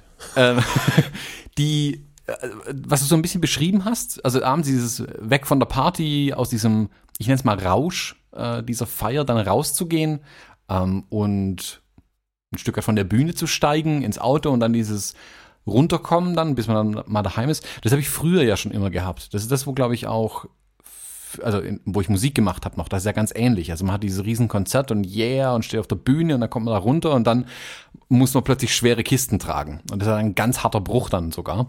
Ähm, jetzt die großen Musikstars, die müssen zumindest ihre eigenen Kisten nicht mehr schleppen, aber ich glaube, ganz viele scheitern da auch daran. Dieses, dir jubeln gerade noch zehntausende Menschen zu und im nächsten Moment äh, keiner mehr. Man sitzt dann allein im Hotelzimmer. Das ist, mhm. glaube ich, ein ganz, ganz großer Bruch für Menschen dann. Also ich habe das bei mir auch schon auch gemerkt. Ich merke das auch nach den Hochzeiten manchmal noch. Je besser gelaunt ich von der Hochzeit gehe, desto ähm, schlimmer ist dieser Blues dann danach oftmals. Mal, Ähm, warte kurz, lass mich mal, bitte, entschuldige bitte. Das ist eher also was Negatives. Ich genieße das total. Also nee, nee, gar nicht. Nee, nee. Also für viele kann es Okay. negativ sein. Genau, ich, ich Okay. genieße das auch total. Aber ich merke halt, ich darf den Bruch nicht zu hart machen einfach auch. Also dann finde ich es nicht auch komisch. Aber ich könnte mich jetzt zum Beispiel nicht ins Auto setzen und so Musik hören. Die wird mich irgendwie fertig machen. Also das würde ich sofort weiter zappen und ich würde dann irgendwas hören, weil, was mich langsam aus dem Abend dann auch rausbringt. Ich finde es aber hatte total gut. Eine, eine tiefe Melancholie in mir. Also ich habe das ja gerade sogar meiner Stimme selber angehört. Also ich hatte, das ist schon stimmungsmäßig ähm, was ganz anderes, aber ich fühle mich ja in dieser Melancholie und in dieser Nachdenklichkeit unfassbar zu Hause. Also ich, das ist schon sehr, sehr schön. Also die Nacht, die macht schon was mit mir. Und gerade wenn es einen harten Kontrast, einen harten Cut gibt, merke ich ja noch mehr, wie intensiv das ist. Das habe ich schon genossen. Ähm, interessant. Da- Das nehmen wir dann wieder anders wahr. Spannend. Mhm. Also ich, ich versuche da eher langsam runterzukommen, höre noch ein bisschen Musik weiter. Das war wenn, die Musik. wenn die Musik auf der Party gut war, versuche ich sogar in dem Stil zu bleiben manchmal. Also wenn da jetzt hier gerade nicht unbedingt Schlager lief, aber keine Ahnung, wenn das letzte Lied jetzt, ah, ne, wenn es ganz gut läuft, was von Michael Jackson war, dann würde ich Michael Jackson im Auto weiterhören Ah, spannend. und versuchen dann langsam runterzukommen. Aber es ist schon so, also ich finde da schon, bekommt man so, wie du sagst, Melancholie, so einen leichten Blues dann nach so einer Hochzeit, das gibt's dann schon irgendwie. Da bin ich ganz bei dir. Ähm, was die, die zweite Frage angeht, äh, den zweiten Teil der Frage, diese, dieses nachts heimfahren, da bin ich ja mittlerweile gar kein großer Fan mehr davon. Also irgendwie nachts um eins über irgendwelche Autobahnen zu donnern, nachdem er irgendwie einen 14, 15 Stunden Tag hatte und einfach nur fertig ist mit der Welt und da hilft dann auch alles Klezmer-Musik nichts mehr, um mich wach zu halten. Da bin ich gar kein Fan mehr davon. Deswegen nehme ich mir dann da mittlerweile immer öfter tatsächlich auch ein Hotel und penne dann halt irgendwo. Ähm, ich bin aber auch kein Fan davon, gleichzeitig irgendwo in einem Hotel zu pennen und dann irgendwann erst Sonntagmittags dann mal zu Hause anzukommen. Ähm, das beißt sich natürlich komplett gegenseitig. Jetzt dieses Jahr bin ich nicht ganz so viel unterwegs, wobei wir jetzt ja schon äh, im Norden von Deutschland zusammen waren auch. Es geht auch noch ein paar, ja, ein paar. Autostunden in jede Richtung mal noch ein bisschen. Ähm, aber ich hätte jetzt zum Beispiel auch keine Lust auf so große Destination Weddings, bin ich ehrlich. Also das, pff, da ist mir meine Freizeit dann auch schon ein bisschen was wert. Und jetzt ständig nach Island oder nach, äh, keine Ahnung, sonst wohin zu fliegen. Wenn man da Bock drauf hat, gerne. Also ich würde sowas auch einmal im Jahr machen wollen. Warum auch nicht? Macht ja Spaß.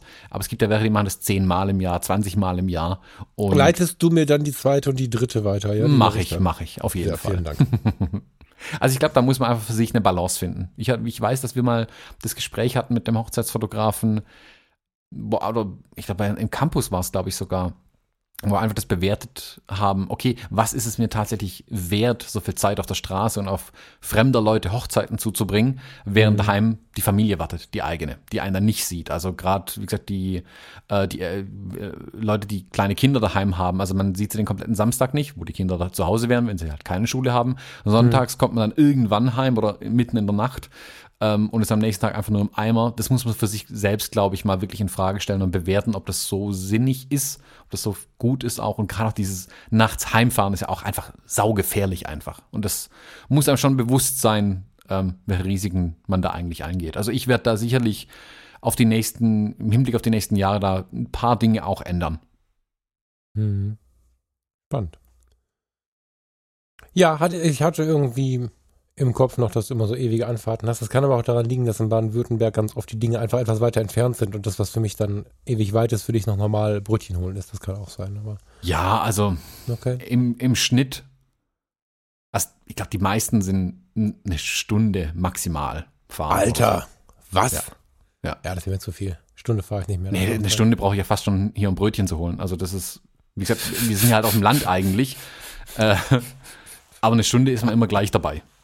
Und wie gesagt, dann gibt's hin und wieder mal, wo mal auch zwei Stunden zu fahren ist oder so. Und dann, dann kommt lang nichts und dann kommen diese Riesenausreißer, wo ich dann halt nach Niedersachsen fahren muss irgendwie. Ist es landschaftlich bei dir schon Taiga oder noch Tundra? Ähm, kein Permafrost. Ich weiß nicht, wer das von beiden das ist. Alter Verwalter. Ja, gut. Ähm, hau mal noch einen raus. Einen haben wir noch. Einen haben wir noch. Hallo Falk, heute kommen wir zum Lieblingsthema aller Hochzeitsfotografen, die Gruppenbilder. Und zwar, ich habe mal eine Frage an dich, und zwar, es ist ja bekannt, dass die Hochzeitsfotografen nicht so versessen sind auf Gruppenbilder. Ähm, ich habe jetzt aber heute festgestellt, dass wenn ich irgendwo sehe, dass die Leute ah, in kleinen Grüppchen irgendwie ein Bild machen oder ähm, mit dem Brautpaar vor allem ein Bild machen, dass ich äh, dann doch häufig dann dazu renne und mir denke, weil ich einfach sehe, dass das Bild nichts werden wird, weil sie halt mit zugekniffenen Augen in der vollen Sonne stehen oder so, also die typischen Fehler, ähm, dass ich dann hinrenne und dann noch schnell trotzdem noch mal ein Bild von denen irgendwie schieß. Ähm, weil ich genau weiß, dass es einfach hundertmal besser sein wird, als das, was die Leute gerade eben gemacht haben. Und die Frage ist, äh, die ich dir stellen mag, ähm, machst du sowas auch? Also greifst du in die ungeplanten Gruppenbilder ein, um da Bilder zu machen? Ähm, und generell, wie stehst du zum Thema Gruppenbilder? eine Frage, weil deine Situation habe ich sicherlich schon oft fotografiert, aber mit dem Fotografen, der sie fotografiert. Also wenn Tante Erna sagt, yeah, mach, stellt euch da mal hin und die machen da irgendwie Party oder grinsen nur oder so, dann fotografiere ich in der Regel Tante Erna und also, weißt du, diese Situation fotografiere Genau, den Vorgang des Fotografierens, das mache ich auch total gern. Also mit dem Fotografen. Genau. genau, von hinten den Fotografen mit dem Smartphone oder der Kamera in der Hand und dann was sein Vordergrund eigentlich ist, also was er fotografiert. Ja, von der Seite, wie auch immer, genau das geht auch. Ähm, aber ich mache es dann eher situativ und hole mir nicht dieses Gruppenfoto.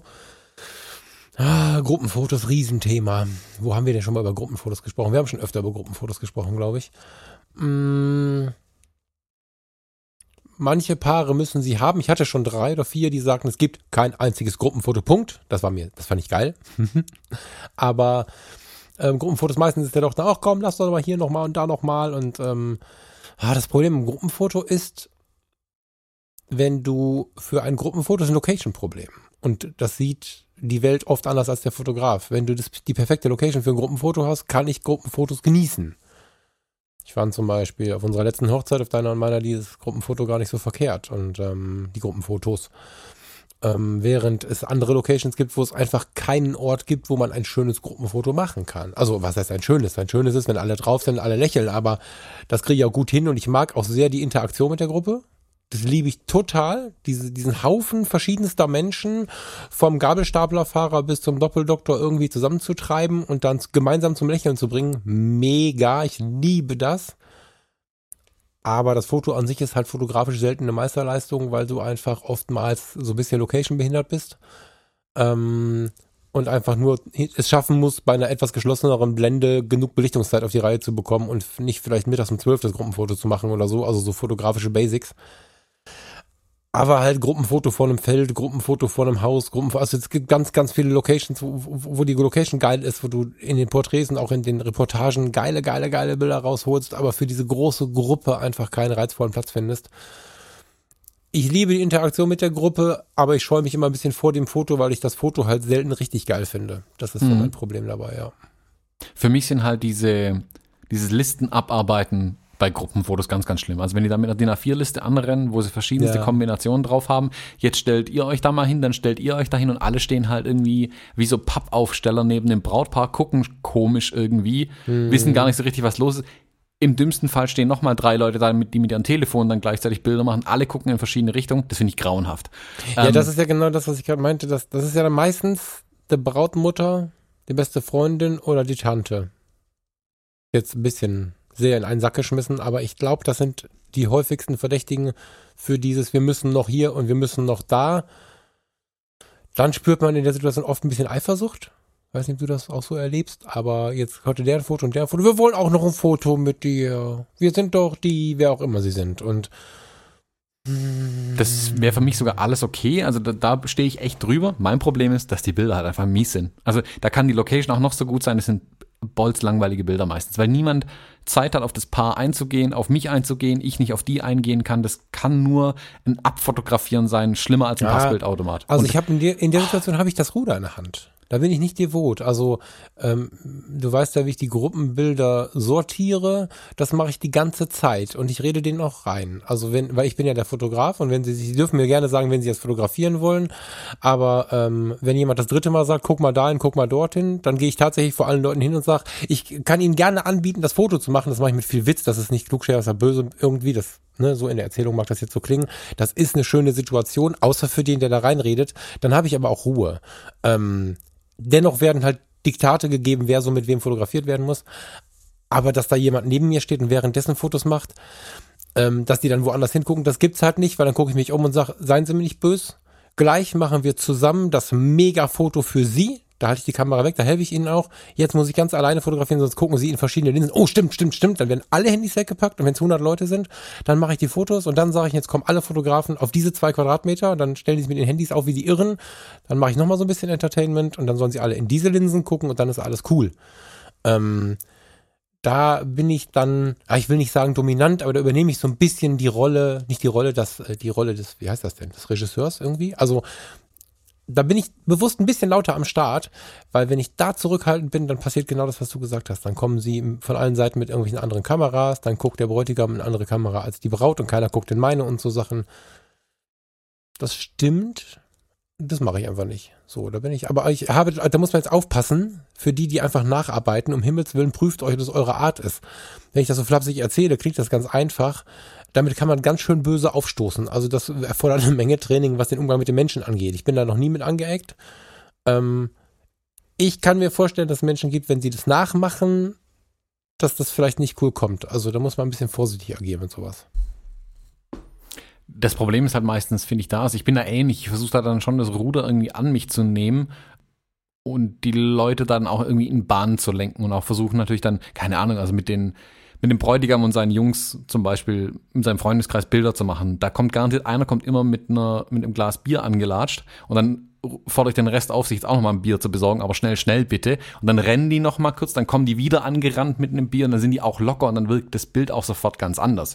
Das mhm. Problem ist halt oft, dass da völlig entgegengesetzt der Zeitplan arbeitet. Weil meistens ist keine Zeit dafür veranschlagt, aber man möchte ganz viel.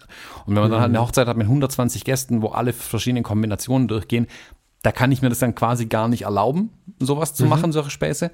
Ähm, mhm. Weil entweder ruiniere ich den Zeitplan komplett oder es werden eben nicht alle fotografiert. Jetzt kann man sich mhm. aussuchen, was dann schlimmer ist. Also das ist dann so ein bisschen, ja, entweder oder und beides nix.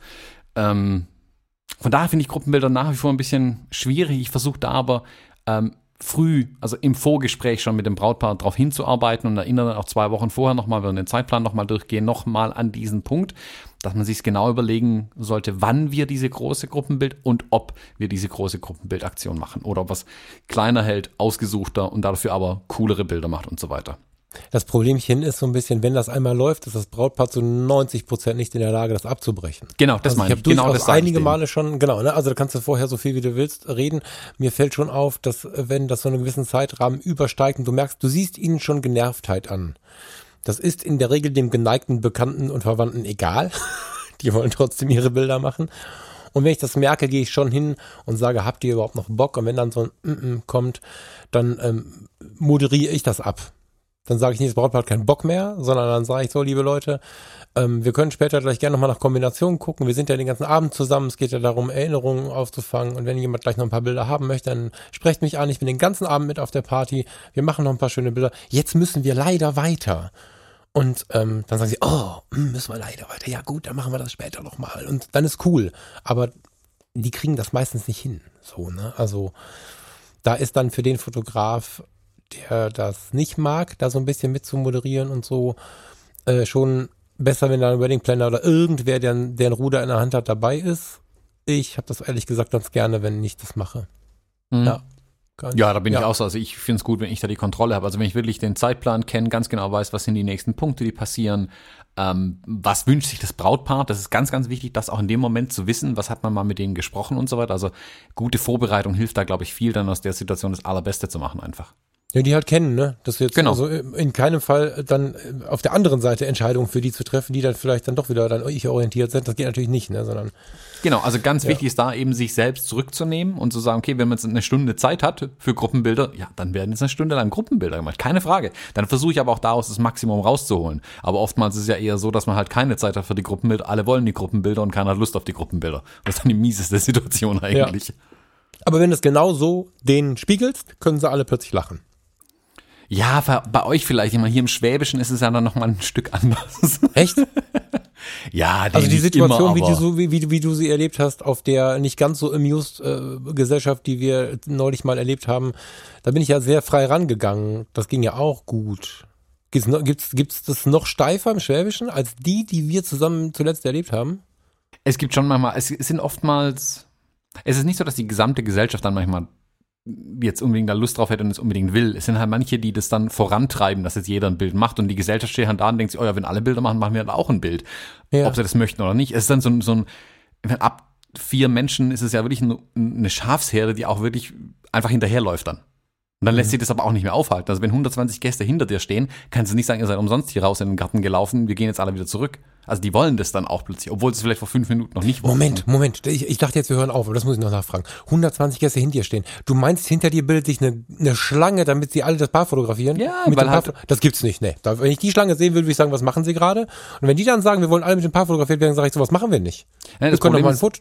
Das Problem ist halt nicht, dass 120 Leute, die sagen, sie möchten mit einem Paar fotografieren, sondern irgendjemand hat jetzt 120 Gäste von den Plätzen weggeholt, um zu sagen, Ist es wir nicht machen wichtig, wer schuld ist? Es ist wichtig, was gerade passiert. Hinter dir stehen Grüppchen, ah, nein, nein, hinter dir steht eine Schlange, als wenn es morgen im Konsum keine Wurst mehr gibt, die mit dem Brautpaar fotografiert werden möchte.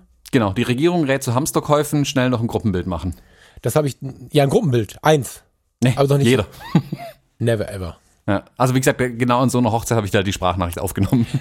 Wie wäre es eigentlich, wenn ich als Wedding Planner auf deinen Hochzeiten mitlaufe? Das könnten wir eigentlich auch machen, ja. Wirkt, also ohne Witz, ne? Da, da, da, da stellen sie mir gerade so ein bisschen die Nackenhaare hoch. Auch das muss charmant gelöst werden. Ne? Wir reden jetzt ja quasi unter uns. Ähm, da würde ich jetzt nicht rummeckern oder so. Das tue ich, glaube ich, nie auf einer Hochzeit. Nee, rummeckern, das ich tue. Ich, nein, ich meckere nie rum, sondern ich bin, glaube ich, mm, charmant. Ja, Punkt, immer. Aber da würde ich einen charmanten Weg finden, denen zu erklären, dass das gerade ein Missverständnis ist, weil wir- haben hier so einen schönen Tag vor uns. Wir können so schön feiern. Wenn wir jetzt hier eine, Stunde in der Sonne in der Schlange a- anstehen, damit wir ein gestelltes Foto machen, lass uns lieber zusammen feiern und davon schöne Fotos machen. Und dann wird 90 Prozent werden sagen geil und klatschen oder grinsen und die 10 Prozent, die ja aber sagen, trauen sich dann nicht mehr, weil 90 Prozent finden es cool, finden es halt cool. Und dann ist auch wieder Frieden in der Bude. Also, ähm, boah, was eine Horrorvorstellung. Da habe ich jetzt, das hast du so erlebt? Das habe ich aber maximal einmal im Jahr. Sowas. Ich muss mir überlegen, ob ich diese Schwabenhochzeiten annehme, von denen du mir immer berichtest, die ich auch die sind fotografieren könnte. ja, nee, auf meine nächste freue ich mich ja sehr, aber die kommen aus Köln. Mal gucken. Ja. Nee, also es ist meistens so, ich glaube bei den, also das spielt so in das Thema rein, was wir jetzt ein paar Mal hatten, glaube ich, sind halt so übereifrige Gäste, nenne ich sie mal, einfach, die halt sowas dann planen irgendwie für das Brautpaar. Und das ist dann oftmals einfach zu, zu viel. Das ist so wie, ich habe auch schon eine, eine Hochzeit gehabt, da war nachts um zwei noch Programm angesagt. Und da hat noch Ah. keiner richtig getanzt. Also das geht halt auch nicht. Ja. Spannend, das, das Bild kriege ich gerade gar nicht aus meinem Kopf. Bis gerade war noch nicht löschbar, kennst du das? Ich habe immer nicht löschbare Bilder im Kopf. Bis gerade war noch nicht löschbar, wie Thomas unter die Kirchenwänden rumklettert und man nur den Hintern sieht und die äh, orangenen Strümpfe. Der Thomas hat immer orangene Strümpfe an, wenn er, wenn er seine Hochzeiten fotografiert. Und ähm, jetzt ist es übermalt von dieser Konsumschlange. Ja, Hammer. Hm. Das habe ich dich schockiert. Traumatisiert. ja, das war interessant jetzt. Das fand ich, das fand ich spannend. Hat jetzt ungefähr kein Fazit, was wir hier gemacht haben, aber ich finde es super, super spannend, so einen Einblick bei dir zu haben und ähm, auch wieder einfach nur zu bemerken, wie verschieden man die Sachen angeht und wenn man, wenn man Antennen hat, so oben am Kopf, wie gut man die Sachen regeln kann, ohne sie nach Schema F zu regeln. Das ist ganz interessant. Hm. Ja, halt, was du gesagt hast, da steckt sehr, sehr viel Wahrheit drin, glaube ich. Jeder Fotograf sollte für sich selbst prüfen, wie er mit solchen Situationen umgehen kann. Also wenn ich jetzt jemand bin, der eine Gruppe mit 120 Leuten gar nicht entschärfen kann, dann sollte ich es vielleicht auch nicht versuchen, außer ich will es lernen. Aber- das kann eine harte Schule werden, aber das ja. kann eine harte Schule werden, genau, wenn 120 böse Menschen vor einem stehen. Also ich würde es vielleicht nicht, ähm, ja, gleich mit 120 versuchen, mich da langsam ranarbeiten. Aber ja, man muss für sich selbst den besten Weg bei solchen Sachen, glaube ich, finden. Wie man da nicht rauskommt unbedingt, weil das geht manchmal einfach nicht, aber wie man die optimalste Lösung findet und dabei, wie du gesagt hast, im Sinne des Brautpaares handelt. Weil um die geht es am Ende von dem Tag einfach. ja. Schönes Schlusswort, Thomas. Habe ich hier extra notiert. Achso, natürlich hast du es extra studiert. Habe eine Liste gemacht mit schönen Schlussworten, die arbeite ich Ja. ab, nach und nach ab ja, jetzt. Ja, ja. ja, vielen Dank für den Einblick. Äh, ich danke genauso. Können wir weitermachen. Können wir in einem halben Jahr nochmal machen, das Ding. Finde Mhm. ich gut. Situation weitersammeln. Da können wir eine, das können wir eine kleine, kleine weitere Serie draus machen für den Podcast. Vielleicht kurze Rückmeldung von euch, ob das cool war oder ob das nicht so cool war. Das äh, beeinflusst das Ganze dann auch noch ein bisschen. Und ich wünsche dir und euch noch ein, eine schöne Woche. Wünsche dir ebenso. Bis dann. Tschüss. Tschüss, tschüss. Hallo und herzlich willkommen, wir sind die Fotologen. Mein Name ist Thomas Jones und in Ratingen grüße ich wie immer den Fralk. Fralkwasser. Okay, nochmal. In der Grundschule bin ich schon gemobbt worden für meinen Namen. Mach das ruhig, das ist kein Problem. Guten Morgen, Thomas. Essen Sie noch einen Chips.